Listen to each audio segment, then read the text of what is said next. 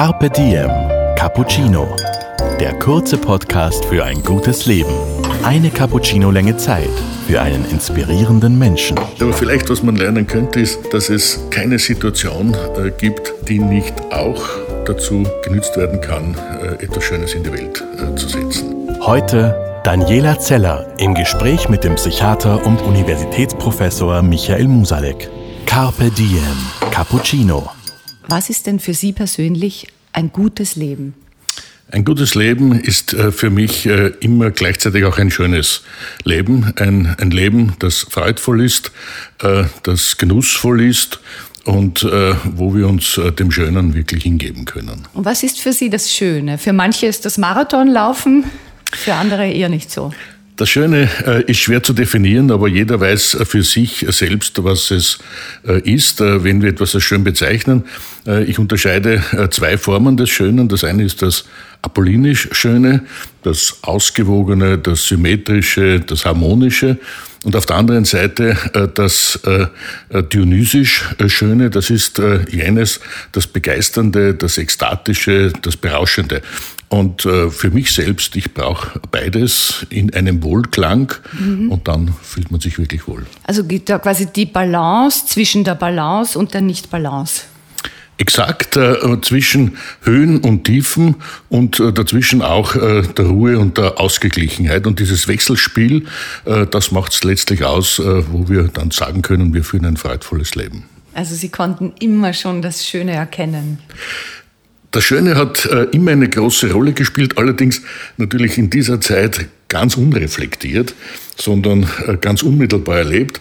Und äh, da bin ich auch bei einem äh, Kapitel, äh, das wir, glaube ich, nicht übersehen sollen und das, das uns Hölderlin besonders nahegebracht hat, nämlich dass Kinder sofern sie nicht in einer dramatisch traumatisierten und traumatisierenden Umgebung leben müssen.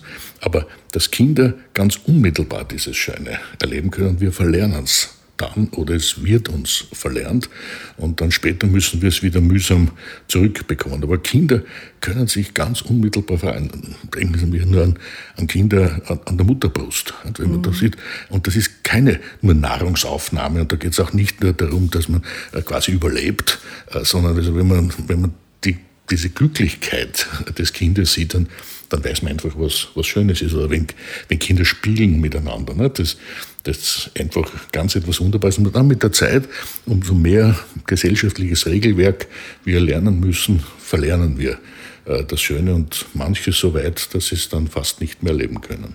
Mhm. Und wie kann man, also angenommen, ich hätte jetzt ein Kind, was kann ich tun, damit mein Dreijähriger das nicht verlernt? Was kann man als Elternteil da dazu beitragen?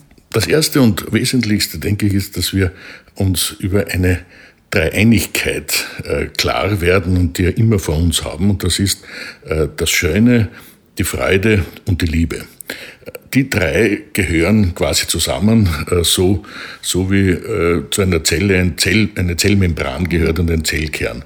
Eine, eine Zellmembran alleine macht noch keine Zelle aus. Und auch ein Zellkern alleine macht keine Zelle aus. Äh, und die Zelle besteht aber auch aus einem Zellkern und einer Zellmembran. Ohne die beiden gibt es auch keine, keine Zelle. Und genauso ist es letztlich beim Schönen, äh, beim, bei der Freude und bei der Liebe. Also es wäre dann, das Schöne wäre die, die Zelle, mhm. äh, die Freude wäre, wäre die Zellmembran und die Liebe natürlich der Zellkern. Und genau dieses Zusammenspiel braucht es.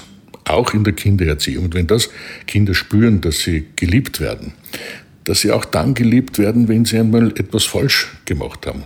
Man kann durchaus Kindern anzeigen, das war nicht richtig oder das ist gefährlich oder äh, da gibt es eine Grenze, die sollte man nicht überschreiten.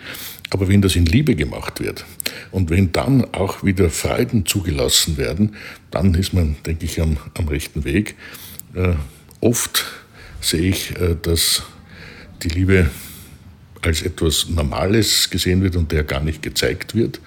Und dann spürt es aber das Kind natürlich nicht so und äh, dass es darum geht, möglichst früh Leistungen zu erbringen. Nicht mein Kind ist gescheiter als alle mhm. anderen. Ich höre ganz selten, mein Kind hat viel, wesentlich mehr Freude als alle anderen. Mhm. Das wäre es eigentlich. Ja, und die Liebe ist schon da, denke ich, aber die Zuwendung ist oft nicht da. exakt und es wird vor allem diese Liebe nicht gezeigt und auch nicht gesagt. Und wir alle wissen, natürlich sind wir mit Menschen zusammen, von denen wir wissen, äh, dass sie uns lieben. Aber wie wunderbar ist es, wenn jemand sagt, ich mag dich oder, oder ich liebe dich. Äh, das ist schon ein ganz wunderbarer Moment. Auch Aber dann, hat sich wenn das weiß. nicht verbessert in den letzten Jahren und Jahrzehnten? Da bin ich mir nicht ganz so sicher. Äh, Natürlich sind wir offener geworden, natürlich haben wir auch gelernt, besser über äh, Dinge zu sprechen, äh, auch im zwischenmenschlichen Kontakt, aber ich denke, da haben wir noch einen langen, langen, langen Weg äh, vor uns. Schon alleine der Umstand, ein, ein leichtes Lächeln zu zeigen. Mhm. Denken wir an den Alltag. Es verändert ein Lächeln eine Situation, eine Atmosphäre total. Und natürlich sind wir äh, konzentriert, das Richtige zu machen, sind konzentriert äh, darauf, äh, äh, unsere Leistung zu bringen und vergessen dann auf das Lächeln. Kinder, Kinder lachen am Tag um die 200 bis 300 Mal oder lächeln oder lachen, beides zusammen, äh, 200 bis 300 Mal am Tag. Erwachsene, wenn es ganz hoch hergeht, 20 bis 30 Mal. Das ist es. Carpe Diem. Cappuccino. Ich habe noch ein paar Fragen an Sie, die das Leben stellt. Haben Sie bestimmte Rituale, die Sie jeden Tag machen, so in der Früh, zum Mittag, am Abend? Also Rituale spielen in meinem Leben insgesamt äh, eine, eine, eine große Rolle. Äh, in der Früh brauche ich ein Ritual, um einfach in die, in die Gänge äh, zu kommen. Ich gehöre leider nicht zu den Menschen, die in der Früh aufwachen und es ist alles schon wunderbar und sie haben alle Kraft dieser Welt.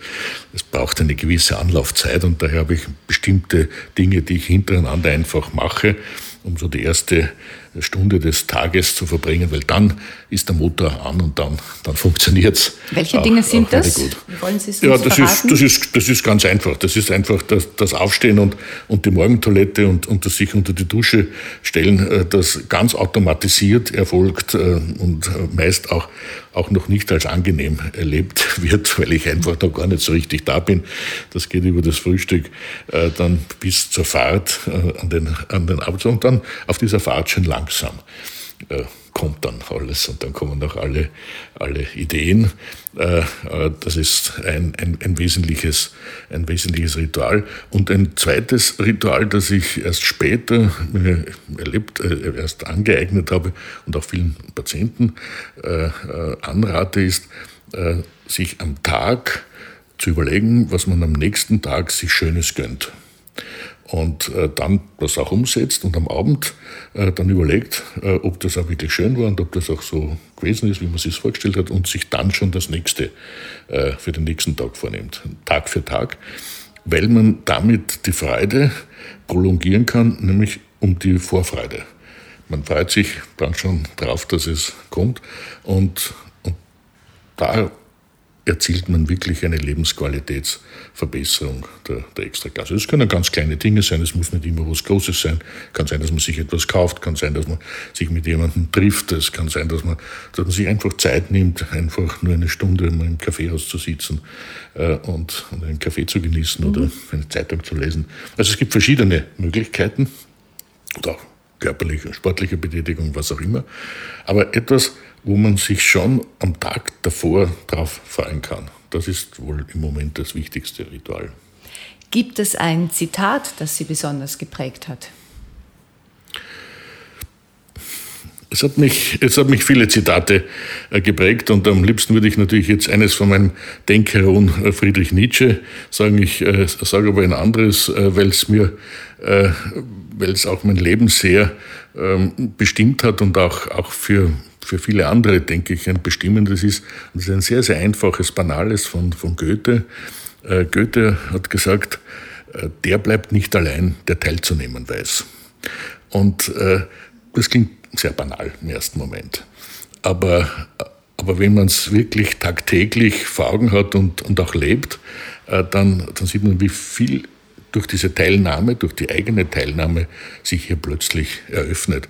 Und wenn man dann einen Beruf haben darf, so ich, der äh, auf Teilnahme natürlich äh, aufgebaut ist, dann ist es besonders schön. Hm, das, das, bedeutet, dass man zuerst auch mal etwas gibt, Aufmerksamkeit zum Beispiel, um das auch zu bekommen. Ja, also heute, heute würde man nicht sagen, der teilzunehmen weiß, sondern der sich einzubringen weiß. Mhm. Also so würde man das heute mhm. ausdrücken. Aber im, im Prinzip geht es darum, eben aktiv am Leben teilzunehmen äh, und äh, und damit auch in eine Gemeinschaft zu wachsen. Auch bis dorthin, dass wir uns eben bewusst sind, dass unsere Gesellschaft nicht so ist, wie sie ist, sondern so, wie wir sie letztlich gestalten.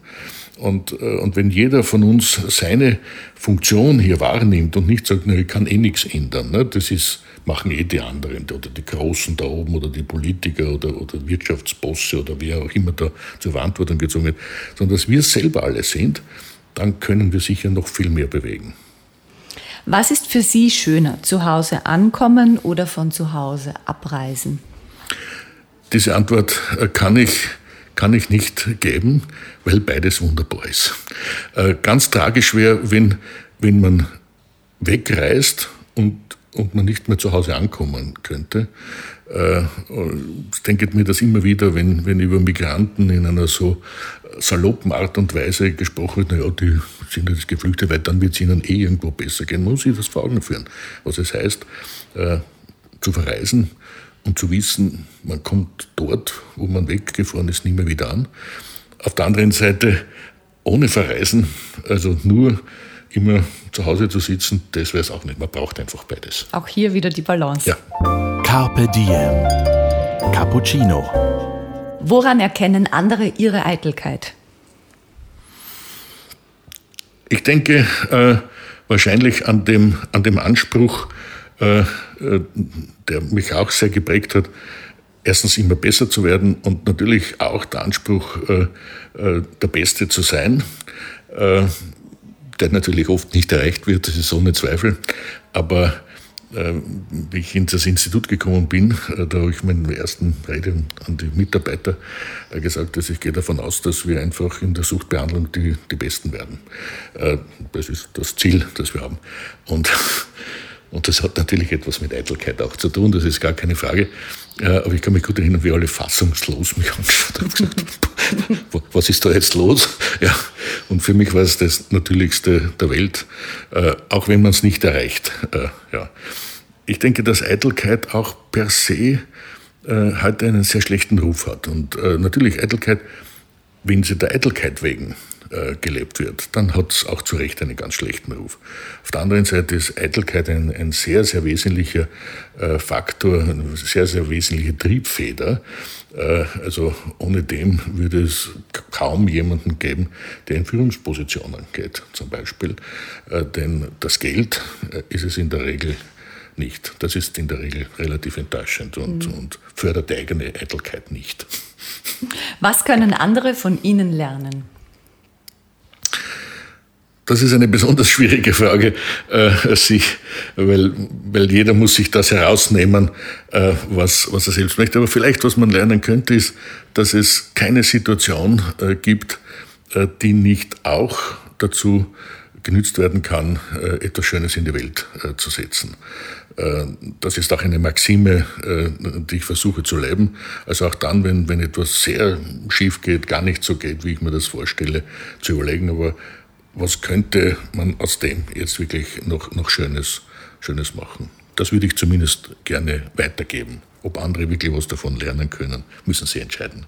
Wobei lernen Sie denn am meisten über sich selbst? Ich lerne am meisten über mich selbst äh, im Kontakt mit anderen Menschen, in der Spiegelung äh, auch von anderen Menschen. Es ist ja sehr schwierig, zu sich selbst eine so große Distanz aufzubauen, dass man sich wirklich sieht. Und äh, viel rascher äh, sieht man es natürlich bei anderen und da sehen wir alles sehr genau. Und wenn man sich selbst dann auch dorthin projiziert, dann bemerkt man auch viel mehr, was bei einem ganz gut funktioniert, aber was möglicherweise überhaupt gar nicht gut funktioniert oder noch nicht gut funktioniert. Und wenn alles möglich wäre, was würden Sie heute tun? Wenn alles möglich wäre, äh, würde ich gerne äh, mein Leben so weiterführen, wie ich es gestern und vorgestern geführt habe und wie ich es auch vorhabe, morgen zu führen. Also mit Ihrem Beruf, mit Ihrem sozialen Umfeld, mit Ihrem Blick auf das Schöne. Ja, ich würde, ich würde gerne haben, dass ich äh, dann noch eine Zeit lang äh, das so erleben kann. Auch in diesem Werden. Also nicht jetzt so, ich möchte es einfach so haben wie gestern und, und da entwickelt sich nichts, sondern dieses Werden, das ich gestern erlebt habe und das ich vorgestern erlebt habe, das würde ich auch gerne heute und morgen erleben. Ich wünsche Ihnen alles Gute dafür. Danke, dass Sie sich die Zeit genommen haben. Vielen Dank für Vielen das Dank. Gespräch. Dir hat unser Carpe Diem Cappuccino geschmeckt? Dann gönn dir die XL-Variante. Den kompletten Podcast mit dem Psychiater und Psychotherapeuten Universitätsprofessor Michael Musalek. Auf Soundcloud, iTunes, Google Play oder Spotify. Jetzt abonnieren und liken. Das Carpe Diem Magazin erscheint alle zwei Monate. Besucht auch unsere Social Media Portale auf Facebook, Instagram und YouTube und unsere Website carpediem.live. Carpe Diem, der Podcast für ein gutes Leben.